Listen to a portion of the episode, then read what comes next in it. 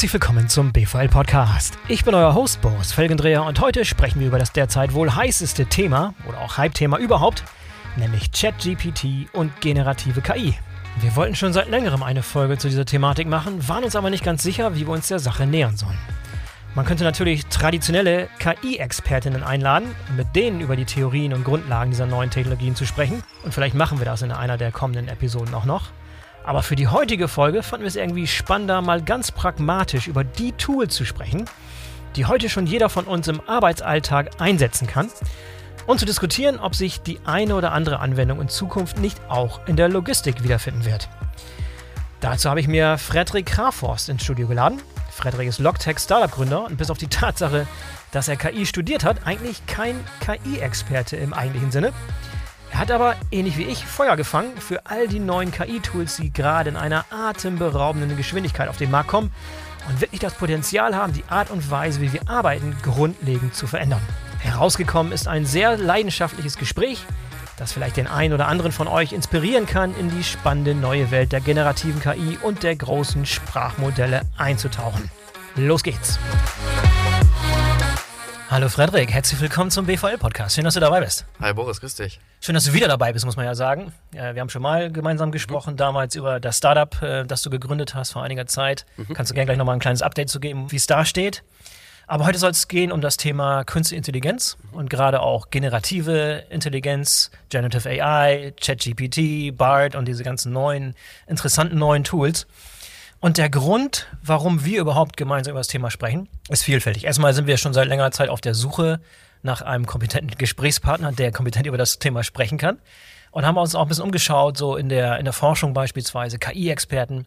Und hat sich herausgestellt, dass viele der traditionellen KI-Experten von Instituten aus der Forschung so ein bisschen Hemmung davor haben, zu diesen neuen Entwicklungen, diesen gefühlten Hype-Thema sich dazu zu äußern, haben entweder das Gefühl, als wenn sie da nicht die Experten wären oder haben das Gefühl, als wenn sich irgendwie jeder Hans und Franz zu dem Thema äußert und die Letzten sein müssen, die dann auch irgendwie ihren, ihren Senf zu abgeben müssten.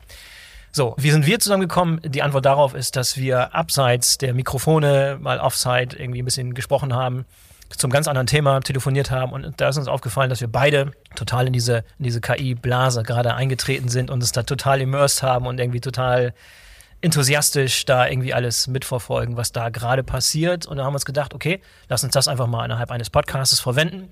Wir sind beide keine KI-Experten, das ist, glaube ich, richtig. jedem klar, aber wir bringen eine ganz besondere Perspektive mit. Und wir können vor allem das, was wir gerade wahrnehmen, was gerade passiert, so ein bisschen in Bezug setzen und so ein bisschen Ausblick geben, was wir glauben, was damit in der Logistik in Zukunft alles möglich sein wird. Das ist ein bisschen so der Setup. Deshalb bist du heute Gast, aber sag gerne noch ein paar, paar Dinge zu deinem Background, dass Leute dich verstehen. Mhm. Und du bist nicht nur in Anführungszeichen Startup-Gründer, Logtech-Startup-Gründer, sondern du hast auch einen kleinen KI-Hintergrund. Ja. Klein, sag ich jetzt mal so ähm, pauschal gesagt. Ja, ganz genau. Ähm, also unbedingt würde ich mich nicht als Experte aufschwingen. Ähm, jedoch haben wir 2009 habe ich mein Studium in KI abgeschlossen. Das war damals ein Bachelor. Und äh, damals haben wir drei Jahre mit neuralen Netzwerken experimentiert, Machine Learning, ähm, viel ausprobiert. Und mein letztes, das war auch mein letzter Berührungspunkt. Dann äh, in die Geschäftswelt abgetaucht und eigentlich nur auf der Geschäftsseite gewesen. Ja. Und was wir damals gemacht haben, war ähm, vor allen Dingen, so das Höchste der Kunst war eigentlich kleinere Optimierungsprobleme oder konkret, wir haben Tetris-Bot programmiert, der konnte dann sich selber, ähm, sich selber schlagen, wurde immer besser im Tetris spielen. Aber ein sehr kleines mhm. Problem ähm, und absolut experimentell für die. Für Aber die schon so ein selbstlernender Algorithmus, ne? Das schon, okay. das schon. Das war auch damals, glaube ich, die Zeit, wo diese Art von KI irgendwie total ja. populär war, wo, wo es Anwendungen gab, die selber sich irgendwelche Fähigkeiten, kleine Computerspiele zum ja. Beispiel, ohne dass man einprogrammieren musste, wie das Spiel funktioniert. Die haben es halt beobachtet, selber gelernt und dann in kürzester Zeit Fähigkeiten entwickelt, die weitaus ja. größer und besser sind als, als von Menschen. Okay, das war deine. Und es war bei in einem sehr kleinen Problemradius, äh, mit, mit, mit, sehr klar abgesteckt. Und es war eigentlich nie klar, wie weit wir damit kommen und ob das wirklich mal auf ein Level kommt, dass du dich als Mensch, es gibt diesen Turing-Test, ob man die Maschine, ob man es schafft, ähm, die Maschine immer noch vom Menschen zu identifizieren, wenn man äh, zu unterscheiden, wenn man mit dir spricht, ob man den so vollständig ähm, äh, schlagen wird. Mhm. Und jetzt sind wir 14 Jahre später und äh, Februar 2023 war für mich absolut äh, augenöffnend. Wahnsinn. Also, ja. Erklär ein bisschen was dazu. Was war Februar 2022? ChatGPT ja. oder was? ChatGPT. Ja. Mich wirklich lange nicht mit dem Thema befasst. Ähm, ein paar Kollegen, die in dem Bereich äh, auch gegründet haben, Unternehmen und deswegen so ein bisschen mitverfolgt, was im NLP-Bereich funktioniert. Aber ähm, ChatGPT dann selber auszuprobieren und zu verstehen, wie viel Kontext die Maschine auf einmal hat, wie gut die in Sprache ist. Das ist, glaube ich, nicht das Besondere, aber wie viel Kontext der Welt die hat und wie gut sie eben äh, argumentieren und Schlussfolgern geworden ist. Das mhm. ist Wahnsinn. Also für mich ist es ein absoluter Schiff, der da gerade passiert. Ja, ja da vielleicht nochmal bemerkenswert, dass diese Algorithmen und die Art und Weise, dieses Machine Learning, mhm. was notwendig ist, um diese Large Language Models, diese neuen großen mhm. Sprachmodelle mhm. zu trainieren, irgendwie auch schon 40 Jahre alt ist. Irgendwie in den 80er Jahren ja. entstanden. Also das Prinzip ist, ist nicht neu. Ja. Die Art von neuronalen Netzwerken und wie du konzipieren musst, dass sie sowas lernen können. Was allerdings neu ist, dass du einfach hingehst und das gesamte Internet ja. dem Sprachmodell ja. fütterst, was OpenAI, also die Hersteller oder der, die Entwickler von ChatGPT ja damals gemacht haben so im stillen Kämmerlein. Ja. Einmal wirklich alles, was nicht nied- und nagelfest ist, da reingewirkt. Äh, und das, was dabei rausgekommen ist, hat eigentlich viel überrascht. Und was noch hinzukam, glaube ich, ist, dass das Modell selber existierte ja schon vor ChatGPT. Das heißt, ja, es gab absolut. dieses GPT 2 und 3.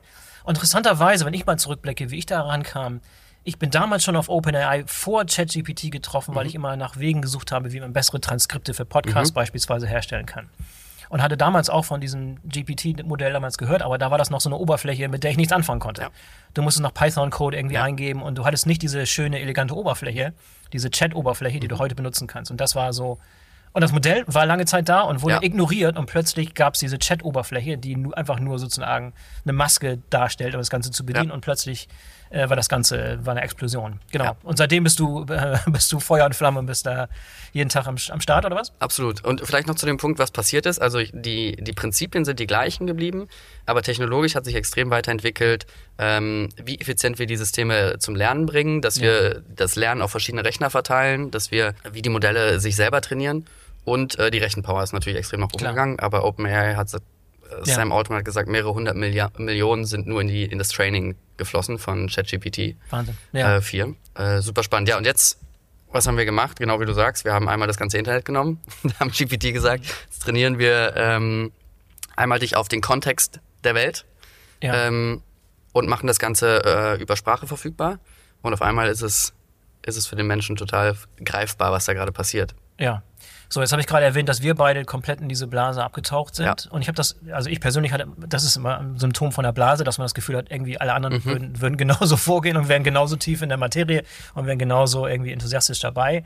Stellt sich raus, das ist gar nicht der Fall. Also ich habe kürzlich auf der Transportlogistik, mhm. habe da einige Gespräche geführt und dann habe ich immer mal wieder das irgendwie kam es mir Gedanken über ChatGPT ja. und ähnliche Tools zu sprechen. Und da war ich schockiert, wie viele Leute da noch nicht na, nicht von gehört haben, ist vielleicht übertrieben, aber weil die gesagt haben, ja, hatte ich gehört, von gehört, aber hast du das schon mal benutzt, wurde ich gefragt. Mhm. Musste ich erstmal schlucken und denken, oh, oh ich bin irgendwie gerade total in einer anderen Welt, sozusagen. Hast du ähnliche Erfahrungen gemacht, dass selbst bei Leuten, von denen du erwarten würdest, ja. dass sie sehr, sehr tief an so einem neuen Thema dran sind, irgendwie noch total außen vor sind. Hast du ähnliche Erfahrungen Komplett. Gemacht? Also ich glaube, einmal Transportlogistik war für die Industrie, also äh, bezogen auf die Industrie, glaube ich, ein, ein guter Reality-Check. Ähm, das habe ich genauso wahrgenommen im Privaten, ähm, ich habe es in der Familie, mein Vater ist, ähm, ist IT-Berater und wir hatten jetzt vor kurzem äh, letzte Woche ein Gespräch und da ist das Wort ChatGPT war unbekannt.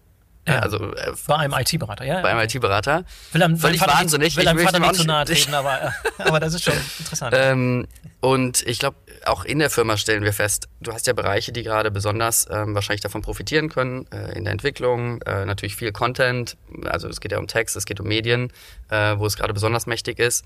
Und ähm, es braucht irgendwie Early Adopter, die, die da rumlaufen und die Leute dafür begeistern und denen das auch vorführen. Und ich habe mitbekommen, dass die, dass du oft gerade bei denen, die es am meisten betreffen könnte, ähm, so einen natürlichen Widerstand hast, weil wenn ich das einmal kurz ausprobiere und da vielleicht erste Wege gegangen bin, dann ist das erste Produkt wahrscheinlich natürlich nicht so gut wie das, was ich machen würde. Mhm. Und mit dieser Erkenntnis und diesem Punkt, da hören viele auf und parken das wieder und parken das vielleicht auch als Hype. Ähm, und ich glaube, da fängt es eigentlich erst an. Und das ist das Spannende, wo man jetzt rausfinden kann, was die Maschine eigentlich kann, wenn man sich weiter damit befasst. Mhm. Nochmal kurz zum Verständnis, sag mal ein paar Dinge über, über Tradelink, die mhm. Firma, die du vor ein paar Jahren gegründet hast. Für, für, Leute, die es nicht kennen sollten, sag mal ganz kurz, was ihr macht und Kurze, wie groß genau. ihr momentan seid. Kurze Zusammenfassung, 2020 sind wir gestartet. Ähm, Tradelink ist gestartet mit der ähm, rund um das Problem, dass wir im Geschäftsverkehr B2B zu 80 Prozent der, der Lkw-Lieferungen immer noch nicht genau wissen, wann sie kommen, äh, was sie tatsächlich geladen haben ähm, und wie die Transportmodalitäten sind. Ist ein großes Problem ähm, für die empfangenden Parteien vor allen Dingen. Und wir glauben, dass es in den Systemen, die es gibt, eine große Lücke gibt ähm, für ein System, was sich dazu befasst, was zwischen den Firmen eigentlich passiert. Wir haben uns mhm. immer sehr auf die einzelnen Firmen konzentriert, TMS, WMS, äh, ERPs und wir machen jetzt eine Logistics Collaboration äh, Plattform, also ein LCP, äh, was die Zusammenarbeit zwischen den Unternehmen verbessert. Okay. Also eine Art Nervensystem für Zusammenarbeit Ganz genau. äh, zwischen verschiedenen Parteien, Ja. die eigentlich kommunizieren müssten. Ja. Da schon irgendwelche KI-artigen Anwendungen, äh, da muss man dazu sagen, dass in den vergangenen Jahren ja auch viel Schindluder mit dem Begriff KI betrieben wurde. Ja, Alles, was absolut. irgendwie aussieht wie ein Algorithmus, wurde als KI verkauft. Und wenn du irgendwie auf deiner Webseite nicht KI stehen hattest, dann, Ja. dann sahst du aus, als wenn du von der alten Schule wärst sozusagen. Wie war es bei euch? Äh, habt ihr auch tatsächlich KI-Anwendungen dabei oder war da auch so ein bisschen KI-Washing dabei?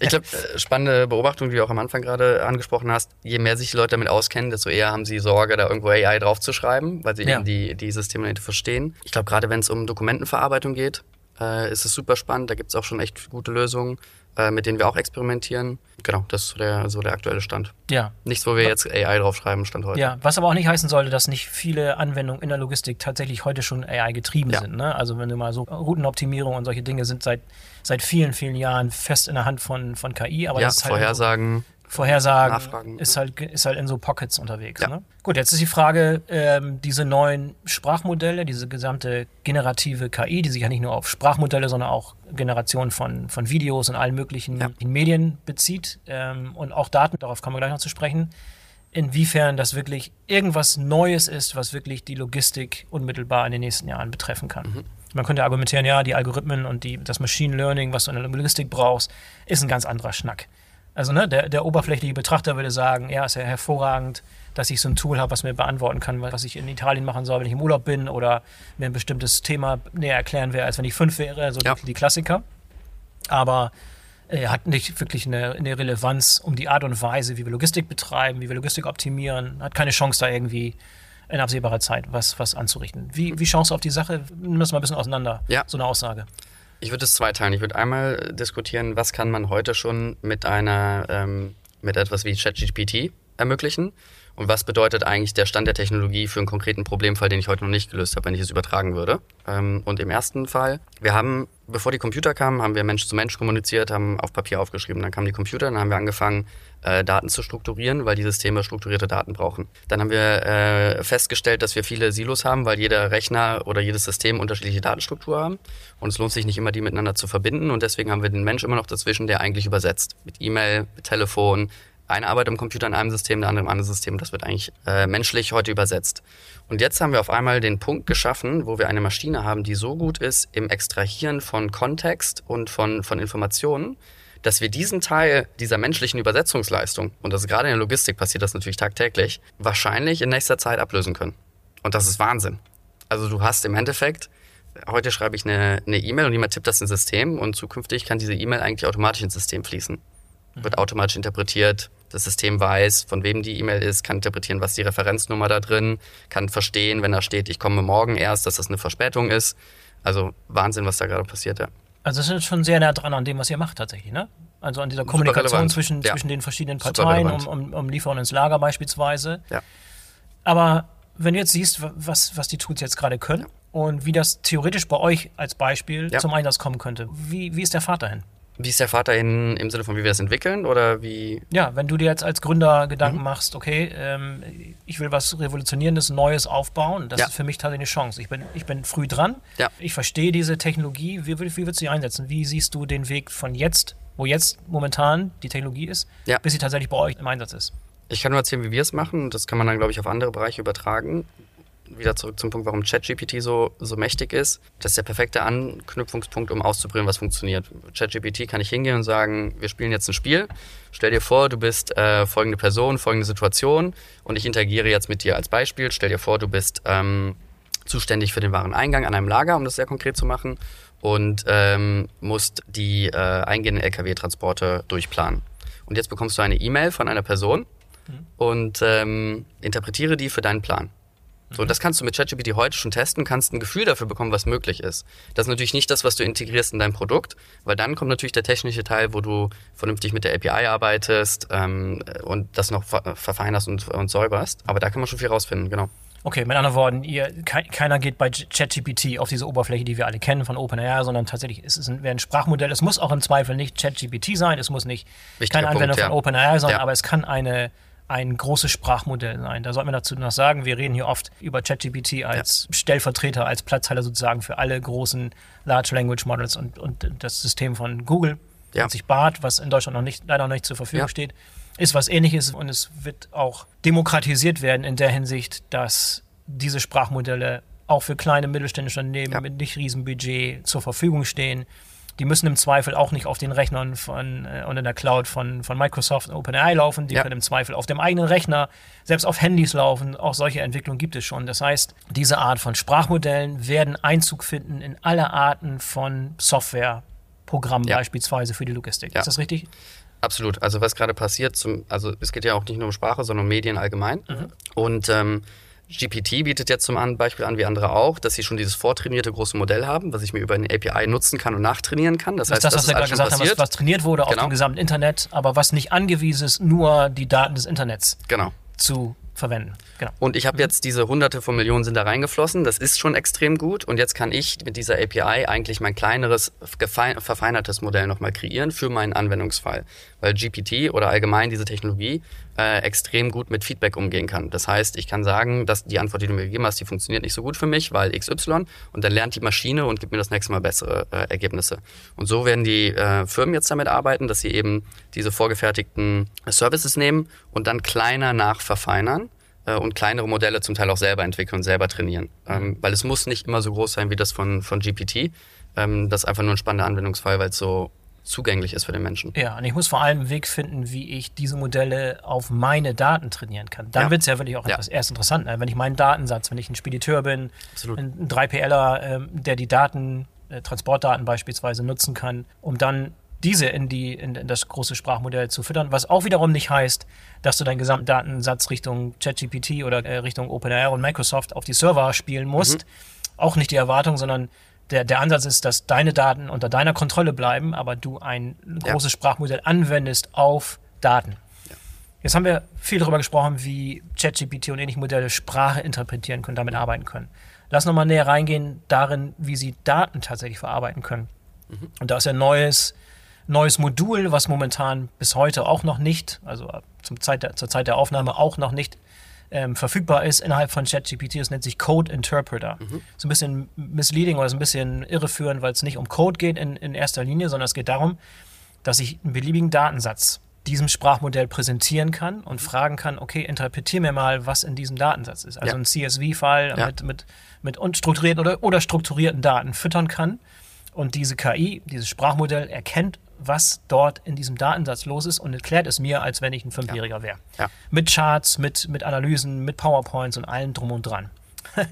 Das ist doch mal ein Gamechanger, wenn das wirklich ja. über so eine Pilotphase oder zumindest über, über so, ein, so erste Anwendungsfälle, wo du da ein paar PDFs hochladen kannst, tatsächlich hinausgeht und wirklich richtig große Datensätze angewendet werden können, analysiert werden können. Das ist ja. doch ein Gamechanger, oder? Komplett. Also äh, man kann auch jetzt schon mit GPT diese, diese Tests durchführen und die Fähigkeit, Daten zu analysieren, eigene Schlussfolgerungen zu ziehen, ist Wahnsinn. Also da ist die Maschine wahrscheinlich schon besser als der Mensch äh, im jetzigen Zeitpunkt.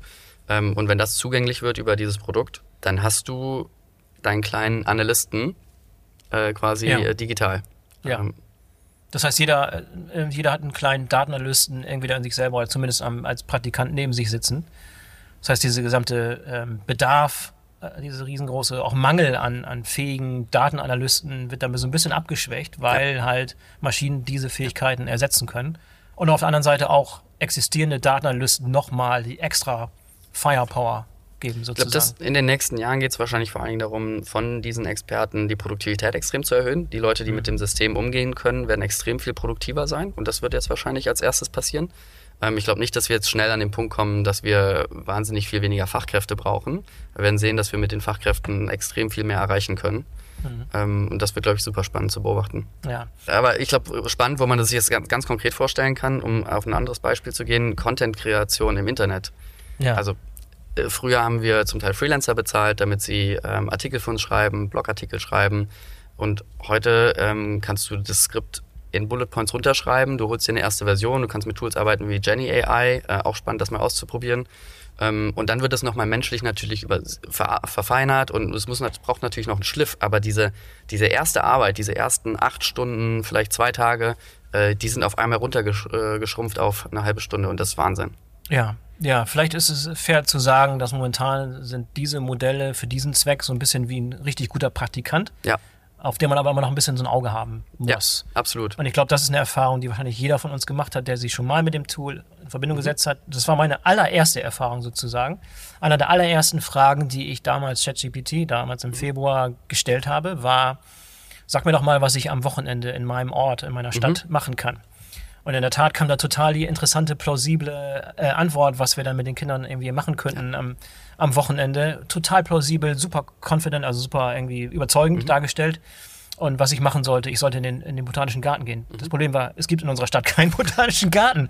Und dann habe ich gedacht, okay, das klingt ja alles mhm. super hervorragend. Und ich glaube, die Erfahrung hat jeder schon mal gemacht. Ja. Und das hinterlässt bei mir immer so ein bisschen so, so ein kleiner, kleinen Funken Misstrauen. Mhm. Ne? Also du hast immer, musst immer denken, ist das jetzt wirklich ist das wirklich äh, ernst zu nehmen oder wo liegt der Fehler? Muss ich alles nochmal gegenchecken? Worauf kann ich mich verlassen? Ein weiteres Beispiel, wenn du heute, wenn du ChatGPT, selbst die Version Nummer 4, heutzutage fragst, was sind denn die besten, erfolgreichsten, tollsten Logistik-Podcasts in Deutschland? Dann kriegst du eine tolle Liste von Podcasts, die alle nicht existieren.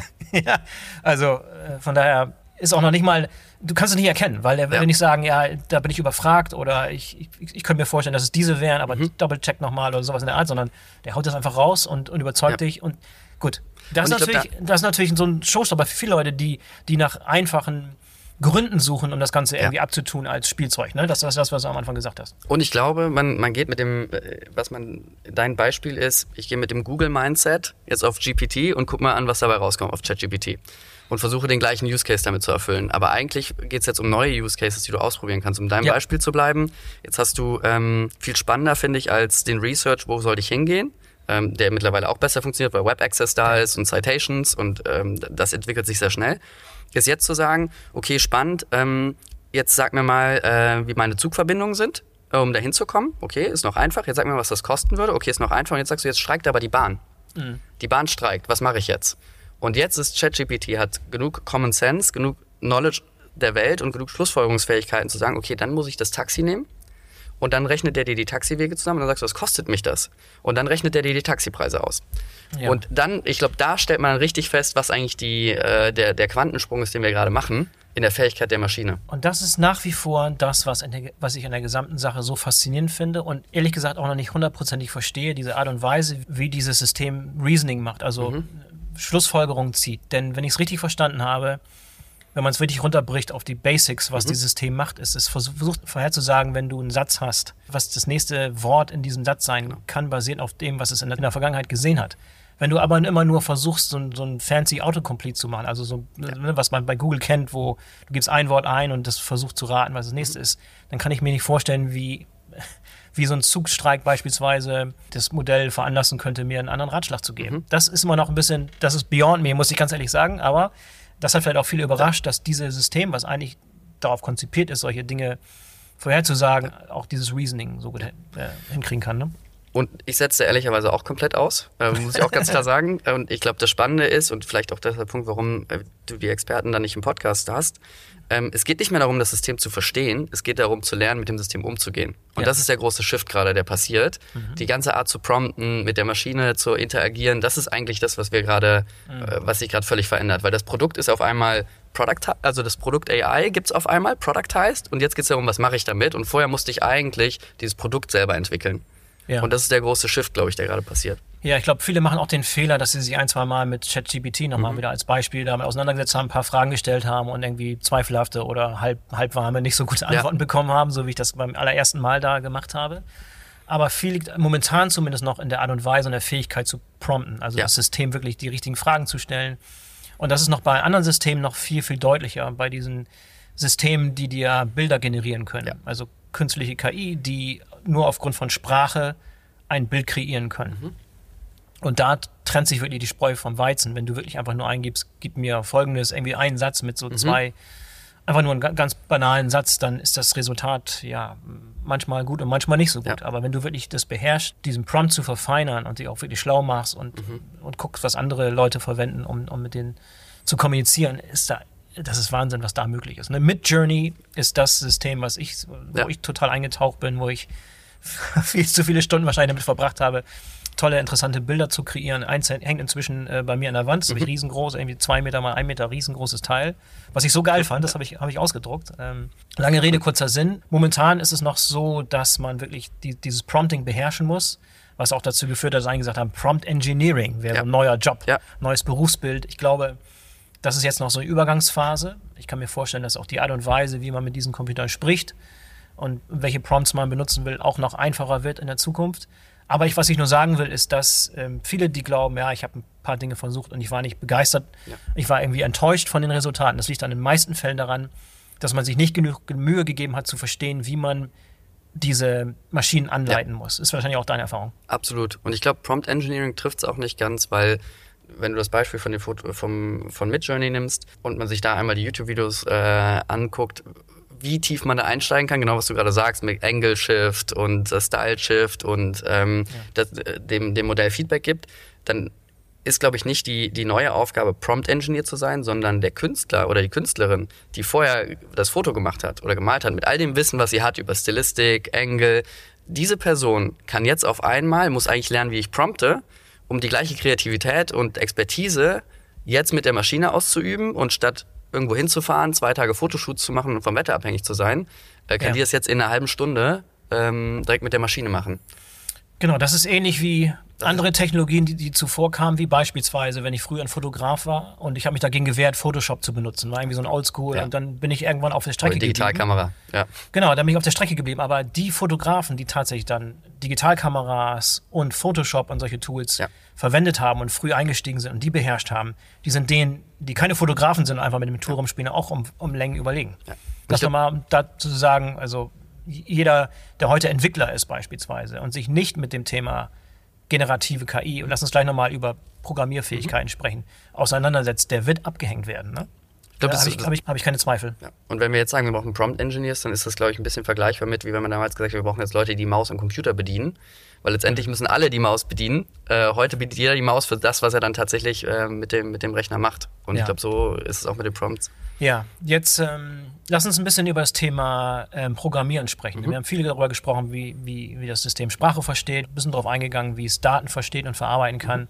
Ich glaube, der gesamte Bereich des Programmierens, das ist auch nochmal ein Bereich, der wahrscheinlich euch, euch auch betrifft, denn du hast eine Softwarefirma gegründet. Beschreib mal kurz, was diese Tools können in Bezug auf Code schreiben, also Ja. Computercode schreiben, Computercode verstehen und dann auch den nächsten Schritt zu machen, selber eigenständig Ja. Dinge zu programmieren. Gib uns da mal so ein bisschen Überblick, was du momentan da gesehen hast schon. Da muss ich unbedingt sagen, dass ich kein Experte bin, weil ich nicht auf der IT-Seite bei uns bin. Aber was super spannende Anwendungsfälle heute sind, äh, das kann man sich auch bei YouTube kurz angucken. Komplette Website-Projekte inklusive Backend-Datenbank werden eigentlich von, von ChatGPT schon sehr gut vorprogrammiert. Das heißt, ChatGPT hat schon volles Verständnis davon, äh, wie gewisse äh, Codesprachen funktionieren äh, kann das auch übersetzen, was ich erreichen will. Also ich sage zum Beispiel, ich möchte eine Webseite designen, die kann Job-Applications annehmen, die hat eine Datenbank für Job-Applications und ähm, es geht um IT-Jobs. Und dann ist sie gut genug, schon mal das alles vorzustrukturieren, die Datenbank zu verstehen, dass ich wahrscheinlich ähm, gewisse Felder in der Datenbank brauche und das kann die Maschine schon extrem gut vor ähm, von den ersten Schritt quasi gehen. Und das ist super spannend. Ähm, Ja, dann gibt es diese weiteren Tools, die sich Copiloten, Autopilot, Co- Copilot, Co ja. Copilots nennen. Also GitHub ist so ein, so ein, Ja. so ein beliebtes Repository für, für Coder, Mhm. also wo Coder ihre Code-Snippets und ihre, ihre Programmteile einstellen und da im Prinzip auch so eine Art Autocomplete von und da im Prinzip auch so eine Art Coach an der Seite sitzen haben, Ja. wo man gesamte Sachen automatisieren kann, Fragen stellen kann oder einen Code auch ausprobieren kann, der läuft nicht und dann sitzt dein Co-Pilot sozusagen, die KI neben Ja. dir und gibt dir Hinweise darauf, was an deinem Code falsch sein könnte. Oder ein frischer junger Coder, der bei dir in die Firma kommt und eure Codebase anguckt und sagt, äh, verstehe ich nicht. Du kannst diese gesamte Codebase nehmen und die analysieren Ja. lassen und der erklärt dir wieder, als wenn du fünf Jahre alt wärst, was jeder einzelne Bestandteil der Software macht. Ja. Und das ist auch ein absoluter Gamechanger. Und wieder ein Beispiel dafür, dass die Coder, die, die Entwickler, die es nicht nutzen, die sich davor, äh, ich mache alles irgendwie oldschool, wie ich es immer schon gemacht habe, werden hinten, hinten anbleiben. Ich glaube, wir sind schon extrem gut darin, Code zu interpretieren. Das heißt, ich könnte jetzt, wenn ich nicht programmieren kann, äh, mir den Code irgendwo reinkopieren und sagen, erklär mir, was das macht. Ja. Schon extrem gut. Gibt es auch konkrete Anwendungsfälle bei uns. Ähm, unser BI-Chef ähm, äh, nutzt es, um unsere Codebase zu verstehen, weil er in einer anderen Codebase zu Hause ist und lässt sich das dann irgendwie erklären. Ja. Ähm, und wo wir jetzt immer besser drin werden, ist eigentlich das Generieren von Code basierend auf natürlicher Sprache. Ähm, mhm. Aber da werden wir noch lange ähm, die Fähigkeit brauchen, diesen Code zu interpretieren und auch zu verstehen, was vielleicht fehlt und was noch nicht gut ist. Also lange äh, brauchen wir noch, sagen wir so. Mhm. Ähm, und das wird jetzt auch immer besser, dass das quasi auch, auch wegfällt. Ja, du hast vorhin schon mal ein bisschen darüber gesprochen, wie so Reaktionen aussehen in der Familie, aber vielleicht auch im mhm. Unternehmen. Beschreib mal so ein bisschen, was du so, wenn du da reinkommst und sagst, Jungs und Mädels, hört mal zu, äh, ich bin total in dieser Blase, bin super super begeistert, ihr müsst uns mhm. das anschauen, das ist eine exponentiell wachsende Technologie, jetzt kommt jetzt alle, mach mal Vorschläge, wie ihr eure mhm. Arbeit verbessern könnt. Was hast du da für Antworten? Jetzt nicht nur, ja. Äh, vielleicht stellvertretend für andere Firmen, die wahrscheinlich genauso reagieren, oder andere Mitarbeiter, die genauso reagieren würden. Vielleicht spannende Anekdote dazu. Wir waren vor äh, letzten Monat waren wir von unserem Investor eingeladen. Da kamen die Gründer aus, aus der ganzen Welt, aus dem Portfolio zusammen, äh, wo die, wo die Firma auch investiert ist und äh, machen so zwei Tage Workshop zu verschiedenen Themen. Und äh, ein Teil war eben Generative AI und die Erfahrungen, die die Gründer damit haben. Und da gab es eigentlich unisono die gleiche Erfahrung. Ähm, oft die Gründer sind reingegangen, äh, haben gesagt, jetzt ändert sich ziemlich viel, wir müssen uns damit befassen. Und ähm, erstmal ist überhaupt nichts passiert. Und es mhm. kamen die gleichen Erfahrungen, die wir eben beschrieben haben. Man hat das mal ausprobiert, es war nicht gut genug. Ähm, Im Marketingbereich ausprobiert, der Text ist nicht gut genug, kann man eigentlich nicht verwenden. Mhm. Code Interpreter ist noch nicht gut genug. Und ich glaube, was da was da jetzt wichtig ist für, ähm, für die Leute, die es jetzt hören und die es im eigenen Unternehmen unterbringen müssen, das war damals auch die, das war auch die Aussage in diesem äh, Workshop oder das Resultat, du brauchst eigentlich einen Evangelist, wenn man so schön will. Mhm. Die Person läuft rum und bringt eigentlich den Leuten das Thema näher. Ja, so ein äh, Cheerleader, irgendjemand, der, der, Absolut. der sich darum kümmert, die Leute so ein bisschen anzufeuern. Ja, okay. also konkret, wir haben jetzt äh, intern natürlich einen Chat-Channel dazu, wo jeder seine neuesten Ideen reinpostet, die neuesten Tools ähm, zum Teil auch Videos davon, was man damit schon gemacht hat, weil das auch nochmal wichtig ist, um den Leuten das näher zu bringen. Ähm, ich finde, YouTube ist eine fantastische Quelle, um sich überhaupt in das Thema einzulesen und zu sehen, was Leute schon damit gemacht haben, weil das mhm. ist für mich äh, eine super, super Inspiration. Und was wir jetzt als nächstes machen, ist, nächste Woche haben wir unser On-Site und da machen wir dann Hackathon, wo wir alle zusammenkommen und jeder mal ein Problem lösen muss. Und da ist eine spannende Aufgabe, die du den Leuten geben kannst. Erzähl mir mal, was letzte Woche so die schwierigste oder nervigste Aufgabe war, die du hast. Mhm. Und jetzt lass uns mal gucken, ob wir das mit irgendeinem Tool zehnmal einfacher hinkriegen. Und das ist für die Leute dann meistens der erste Schritt zur Erkenntnis, wo sie sagen, okay, wow, ja. äh, habe ich gerade Zeit gespart. Ja. ja. Vielleicht auch noch dazu zu sagen, dass ich glaube, dass das eine Technologie ist, die schneller wächst als alle Technologien, die wir zuvor gesehen haben. Und wenn wir ein bisschen Gefahr laufen, da wirklich den Anschluss zu verpassen, mhm. wenn wir da nicht dranbleiben. Das gilt für jeden von uns. Zugleich mache ich mir aber auch keine Illusionen, wie lange es dauern wird, mhm. bevor eine Technologie, die allen Technologien, die davor kamen, mhm. überlegen ist, tatsächlich flächendeckend mhm. Anwendung findet. In der Logistik, ne, bei, bei, unserem, bei unserer Branche zu bleiben.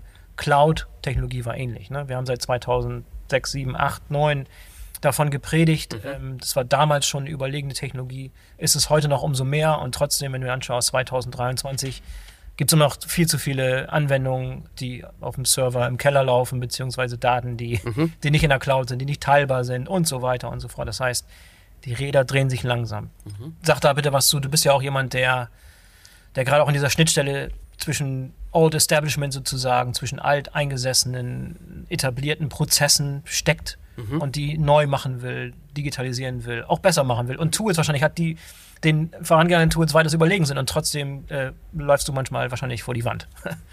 Ich glaube, wir haben eine spannende Mindset-Frage in, in Europa ohnehin. Äh, Italien ist vorausgegangen, hat es erstmal verboten. Klar. Ähm. Ja, und ich erwarte auch, dass auf europäischem Level nochmal erstmal so wirklich die, die Big Guns rausgefahren werden und ja. alles versucht werden, irgendwie runterzufahren, zu, zu verlangsamen und ja, okay. Und da gibt es auch schon Diskussionen in, unter, unter Gründern, ob man überhaupt noch in, in Europa oder in Deutschland gründen soll, wenn man sich mit dem Thema befasst. Wow. Weil der Standortnachteil auf einmal dermaßen, mhm. er war schon immer ein kleiner Standortnachteil, ähm, aber auf einmal dermaßen groß ist. Tatsächlich. Ja, mhm. Dass du sagst, du kannst eigentlich, dann musst du in die USA gehen oder in ein anderes, äh, anderes Regime. Regime ähm, ist gut. Regime ist der richtige Ausdruck. ähm, Genau, also das erstmal zu, zu glaube ich, grundsätzlich, was ist so das Mindset, in dem man sich da bewegt. Und das übersetzt sich dann, glaube ich, auch so ein bisschen auf, auf, die, äh, auf die Firmenlenker. Innerhalb der Firmen gibt es, glaube ich, eine spannende Opportunität, den Fachkräftemangel, den man in der Logistik hat, jetzt auch damit zu begegnen, dass man eben sagt, also was, suchen wir alles? Wir suchen Analysten, wir suchen Entwickler, wir suchen äh, Disponenten. Da kann man, glaube ich, schon extrem viel machen, die Leute effizienter zu machen. Ich glaube, es wird spannend zu sehen sein, wie viel davon in den Firmen passiert und wie viele Produkte entstehen, die die Firmen dann einfach beziehen. Ich glaube, das ist noch nicht ganz klar, was da die, äh, wie sich der Markt da sondieren wird. Wie schnell das passieren wird, da habe ich keine Meinung zu. Aber ich glaube, es ist auf einmal wesentlich offensichtlicher, wie effizient die Technologie einen machen kann, als es vorher vielleicht mit vorherigen ähm, Software-Tools war. Und das ist, glaube ich, schon spannend. Ja, was hast du für Ratschläge für Zuhörer, wie man, wenn man jetzt so ein bisschen, entweder man ist schon in der Blase ja. drin, wie man andere davon überzeugen kann, wie man diese, wie hast du die Rolle genannt, Evangelist, Evangelist diese ja. Evangelist-Rolle übernehmen kann, äh, beziehungsweise wenn man gar nicht drin ist, wie man reinkommt, wie man ins Thema reinkommt, wenn wirklich heute mal gehört hat, okay, da ist ja wirklich mehr dabei, als ich dachte und das ist doch nicht so oberflächlich und doch nicht so aus, unausgereift, wie ich dachte. Ich mhm. muss da an dem Thema dranbleiben.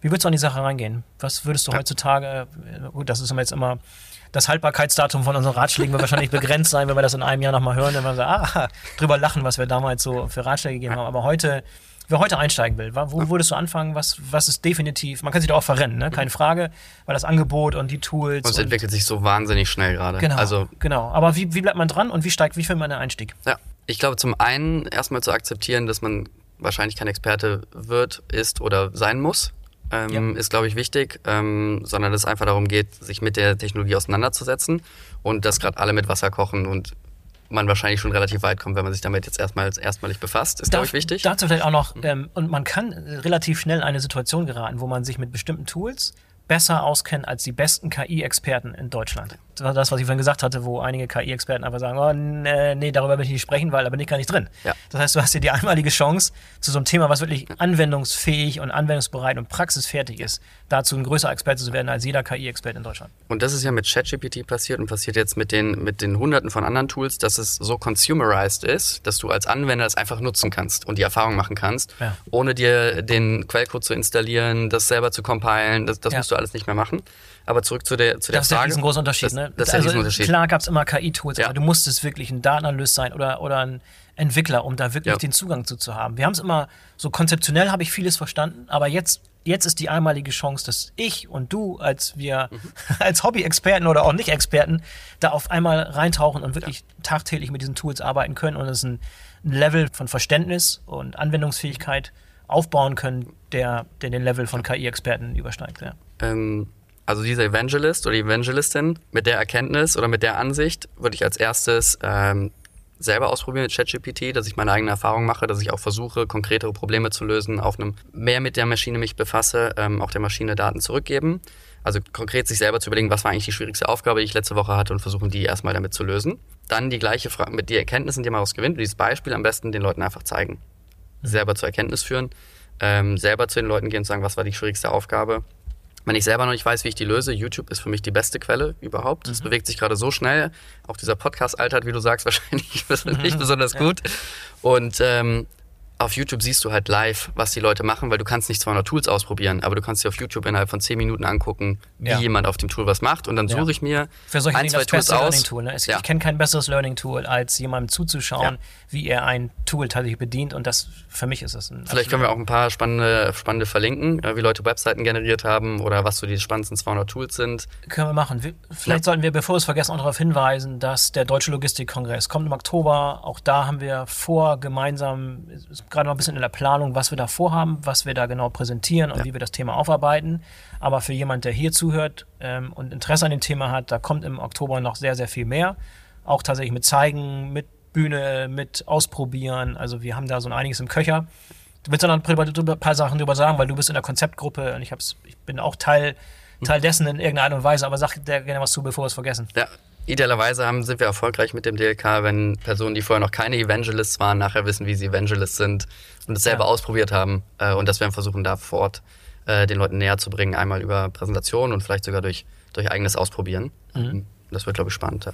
Okay, zurück zu den, ja. zu den, zu den, zu den Tools. Bei, bei YouTube waren wir stehen geblieben. Ja. Auf jeden Fall das, das beste Tool, um zu schauen, was andere Leute, die sich wahrscheinlich auch tatsächlich ja. damit beschäftigen, wie, wie weit die drin sind und wie man es machen kann. Ja. Also tatsächlich am, am Bildschirm und dann nachvollziehen. Also ChatGPT ist so der, der No-Brainer, sollte jeder haben. Ich da, denk, würde auch sagen, man gibt so eine Pro-Version, dann bezahlt man irgendwie keine, was kostet Unbedingt. das? 9, 20 Dollar 20 oder so. Das habe ich inzwischen auch. Ähm, da hast du Zugang zu, zu der neuesten Version. Web Access mittlerweile. Also wie du sagst, es entwickelt sich so schnell, es ist Wahnsinn. Ja. Ähm, mit so, Bart, Bart, haben wir alle noch nicht. Also ja. Google Bart ja. ist irgendwie in, Über VPN nur in. Über VPN? Okay. Kann man es in den USA testen, ja. Okay, also da wurde auch wieder Europa irgendwie ausgegrenzt. Man kann sich die Gründe wahrscheinlich denken. Google ist da wahrscheinlich verbrannt mit, mit irgendwelchen Strafen, die sie in der Vergangenheit zahlen mussten, sind wir so ein bisschen außen vor.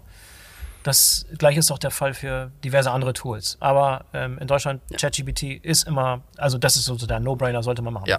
Mit, Journey, Journey auf jeden Fall. Ähm ja, genau, mal ganz kurz. Mit Journey ist also dieses Tool, mit dem ich über Worte Bilder generieren kann. Ja. Grafiken, Fotorealistisch. Bilder, fotorealistische Bilder, auch für Präsentationen und so weiter. Das Merkwürdige oder Stranger an der Sache ist, du musst das Tool bedienen, das ist keine Website. Du gehst also nicht auf eine Webseite, mhm. du musst dir nichts runterladen, du musst über Discord gehen. Ja. So für die Leute, die Discord nicht kennen, ist auch so eine Art Chat-Tool. So ähnlich wie Slack oder mhm. WhatsApp, bloß on, online, Communities. Da gehst du rein und musst halt mit dieser mit dieser Midjourney, ja. mit, dieser, mit diesem Tool über Discord sprechen. Da gibst du deine Befehle ein. Aber auch da wieder der Ratschlag, wer sich interessiert, gibt einfach Midjourney ähm, Tutorial oder sowas bei YouTube, bei, bei YouTube ein, und, und, ja. und, zehn Minuten später weißt du genau, wie das funktioniert. Ist ein bisschen strange, ein bisschen clunky, das über so ein Tool zu machen, was eigentlich für einen anderen Zweck konzipiert wurde, aber das ist der Weg zu Midjourney. Und Midjourney ist beispielsweise dieses Tool, was, das hat vielleicht der eine oder andere gesehen, ähm, als vor einigen Wochen da ähm, diese Bilder auftauchen, wo Trump festgenommen ja. wird vom FBI, wo, wo du wirklich realistisch und denkst, oh, wow, das sieht da wirklich aus, als wenn Trump da irgendwie gerade äh, vom Polizisten mhm. abgeführt wird. Die waren alle von Midjourney generiert und das konntest du wirklich nicht unterscheiden. Ja. Oder gerade jüngstes Beispiel, als diese Ex in Anführungszeichen Explosion am Pentagon in den letzten Tagen da auf, auf Twitter auftauchte und wo plötzlich irgendwie Aktienkurse nach unten gehen, auch komplett generiert von mhm. KI oder der, der Papst in der Balenciaga Designerjacke. Ja. Ne, das sind vielleicht so einige Beispiele. Das ist ja. alles mit Midjourney und das ist das Tool, was ich benutzt habe, um mein, meine Kunst dazu generieren. Gut, Midjourney ist das nächste, nächste Tool. Was noch? Ähm, ich glaube, äh, wenn man es wirklich einfach haben will, finde ich nicht ganz so spektakulär, aber ich gehe in den App Store und lade mir mal Lensor runter, wo ich einfach Fotos hochladen kann, Selfies von mir und ich bekomme äh, neue Profilfotos in unterschiedlichen äh, Posen, in unterschiedlichen Anzügen. Ich bin einmal businessmäßig, ich bin einmal äh, hipstermäßig, total Wahnsinn oder auch als Comic-Style. Äh, ich kann im Bild Sachen ich kann im statischen Bild auf einmal Personen vergrößern, verkleinern, Hintergründe korrigieren. Super einfach. Da kann man auch mit experimentieren. Online würde ich auf jeden Fall Jenny AI ausprobieren. Das ist so eine Art äh, unterstütztes Bloggenerator oder Textgenerator. Äh, ist ganz spannend. Ich gebe den gebe die Überschrift ein und äh, gebe den ersten Satz ein, danach schlägt er mir die nächsten Sätze vor. Wenn mir nicht gefallen, schreibe ich einfach weiter. Sonst kommt der Vorschlag äh, von der Maschine, da kann ich durchiterieren und die versteht auch den ähm, Kontext meiner äh, meine, oder die, die, die, die äh, Strukturierung meines Artikels. Das heißt, wenn ich Bullet Points mache, dann versteht es, es wird eine Aufzählung. Wenn ich einen neuen Absatz mache, geht es in den nächsten Gedanken. Also mhm. super spannend damit zu experimentieren. Ja, mein Tipp wäre noch, den richtigen Leuten auf Twitter zu folgen. Ich weiß, mhm. Twitter ist so ein bisschen rotes Tuch und viele da eine Hasskappe auf, auf Twitter aus berechtigten Gründen. Ich habe inzwischen ähm, verstanden, Twitter zu nutzen und den Leuten zu folgen und Themen zu folgen, die mich wirklich interessieren. Und KI ist eins davon. Mhm. Das musst du nicht den Leuten nicht mal folgen, sondern du kannst ja Listen anlegen und dann hast du an deinem Feed mit den Listen einfach nur wirklich explizit nur Leute, die du dem Thema was zu sagen haben. Ich will keine Politik, ich will keine, ne, alles was da unterwegs ist. Ich will einfach nur die Leute, die sich am besten mit dem Thema auskennen mhm. und, und denen folgen. Und da sind immer wieder Tipps dabei, immer wieder Links dabei, immer wieder Videos dabei. Das ist für mich der schnellste, die schnellste Art und Weise, dran zu bleiben. Du kannst nicht warten, bis irgendwas äh, im, im, Handelsblatt auftaucht als Artikel. Das ist eigentlich schon zu spät. Du musst irgendwie noch näher dran sein an den Leuten, die erste Hand Erfahrung ja. mit den Dingen haben und dann so schnell wie möglich damit mit eintauchen. Das wäre mein Ratschlag. Und es macht super Spaß. Es ist irgendwie nicht so, dass man sich hinsetzen muss, dazu zwingen muss, sondern wenn du da drin bist, ich finde das irgendwas super. Ich, ja. ich, muss mich zügeln, sodass ich da nicht zu viel Zeit mit verschwende, sozusagen, dass ich irgendwie auch den, die Kurve kriege. Ja. Äh, da muss man einen Mittelweg finden, aber ich glaube, wenn man mal das Feuer gefangen hat und wenn die Evangelists erfolgreich waren, dann fällt es am einfachsten. Es macht echt super viel Spaß. Kennst du gute Newsletter oder Blogs? Weil ich bisher keine guten gefunden habe. Äh, ja, aus dem Kopf nicht. Äh, müssen wir uns mal ja. teilen. Vielleicht ist da einer dabei, den wir in die, in die Shownotes ja. stellen könnten. Fällt mir jetzt spontan keiner ein. Ähm, aber vielleicht noch ein paar Tipps so für, für Coder, also, also alles was mit Copilot, GitHub Copilot, ähm, nicht zu verwechseln mit diesem äh, Microsoft Copilot, der jetzt kommt. Das ist so ein Copilot sozusagen KI für dein Betriebssystem. Mhm. Wo du irgendwie dein Betriebssystem und alle deine Daten auf deinem Rechner befragen kannst und das wird wesentlich besser. Ich weiß nicht, wie frustriert ich schon seit vielen, vielen Jahren bin, wenn du mal auf deinem Mac irgendwas suchst und diese Finder, äh, komplette Katastrophe. Endlich ist es soweit, ja. endlich kann man besser was finden. Jetzt haben wir natürlich viele, viele Dinge gesprochen, die jetzt nicht so unmittelbar an der Logistik dran ja. sind. Aber was ich gerne möchte, ist, dass die Leute, die sich mit diesen Tools auseinandersetzen, so ein bisschen vorausdenken und, und überlegen, erstmal, wie es im Alltag, im Arbeitsalltag eingesetzt werden kann. Und da ist Mhm. Logistik wie jeder normale Arbeitsalltag auch. Das sind ganz normale Tätigkeiten. Excel-Spreadsheets, ähm, analysieren, Daten analysieren, Präsentationen generieren, Texte erstellen. Also du kannst es heute schon einsetzen. Mhm. Aber ich will, dass Leute einen Schritt weiter denken und überlegen, wie kann das tatsächlich die Art und Weise, wie wir Logistik optimieren können, voranbringen. Und da will ich, dass mehr Leute sich darüber Gedanken machen, die wirklich da drin sind und vielleicht tagtäglich diese Kopfschmerzen haben, Logistik zu managen und nicht den Kopf frei haben, wie wir vielleicht und wieder mal, um sich solche, solche Dinge mal vorzunehmen und mal irgendwelche YouTube-Videos zu gucken. Ich will, dass die Leute das sich zum Anschauen. Ich glaube, jetzt im Moment, der Einstieg ist da. Hoffentlich haben wir ja wie so Und er ist so einfach wie nie, muss man dazu der ist so sagen. einfach wie nie und es macht einfach total viel Spaß. So, hoffentlich haben wir das heute ein bisschen vermitteln können. Ähm, keine Ahnung, wer Bock hat, äh, sich mit uns zu vernetzen zu dem Thema, vielleicht können wir mal eine, keine Ahnung, in, informelle Chatgruppe zu dem Thema aufmachen. Ich glaube, es gibt vielleicht noch mehr Leute, die so viel Bock auf die Sache haben wie wir. Ja. Vielleicht auch ein Aufruf, es wäre spannend für uns, um das auch weiter zu verarbeiten, wenn Leute schon spannende Use Cases aufgebaut haben. Dass wir, Ja. das, dass wir das mitnehmen in den DLK. Ja, das finde ich, finde ich super, wenn es schon Anwendungsfälle gibt. Und ich meine jetzt nicht, äh, ich rede jetzt nicht von Fällen, wo Unternehmen irgendwie auf den Marketing-Hype mit aufspringen und jetzt auch noch ihre, ihre Anwendung irgendwie durch ChatGPT in Anführungszeichen verbessern, nur um das irgendwie markentechnisch auszuschlachten. Da gibt es schon ein, zwei Beispiele dafür, da, die will ich jetzt nicht beim Namen nennen, da kann sich jeder seine eigenen Gedanken machen, wie das, wie das aussehen könnte. Also es müssen dann schon wirklich gute Cases sein, wo tatsächlich diese Art von KI jetzt schon im Einsatz ist. Wenn es da Fälle Ja. gibt, wenn ihr da schon einen Schritt weiter seid und wenn ihr da geile Ideen habt, dann sowas gerne an dich herantragen. Du Ja, bist an der sehr gerne. Konzeptgruppe für den DLK. Wäre super, wenn wir sowas mal porträtieren können. Super. Hervorragend. Ich hoffe, wir haben so ein bisschen, also ich, ich, ich kann mir nicht helfen, aber ich glaube, vielleicht ist ein bisschen beim einem oder anderen vielleicht der Funk übergesprungen. Ich glaube, man kann uns die, der, das Feuer so ein bisschen, bisschen abnehmen. Hoffentlich ist ein bisschen jemand inspiriert worden. Würde mich freuen. Frederik, vielen Dank, dass du dabei warst. Tolles. Gespräch. Bis zum nächsten Mal. Danke, Boris. So, das war der BVL-Podcast zum Thema ChatGPT und generative KI. Ich lasse, wie gesagt, ein paar Links in den Shownotes zu Tools, die wir heute besprochen haben. Vernetzt euch auch gerne mit Frederik oder mir, wenn ihr an interessanten Logistikanwendungen arbeitet, die auf generativer KI und großen Sprachmodellen aufbauen. Und haltet Ausschau nach dem Programm für den Deutschen Logistikkongress im Oktober in Berlin. Für heute sage ich Tschüss und auf Wiederhören. Bis zum nächsten Mal. Euer Boris Felgendreher.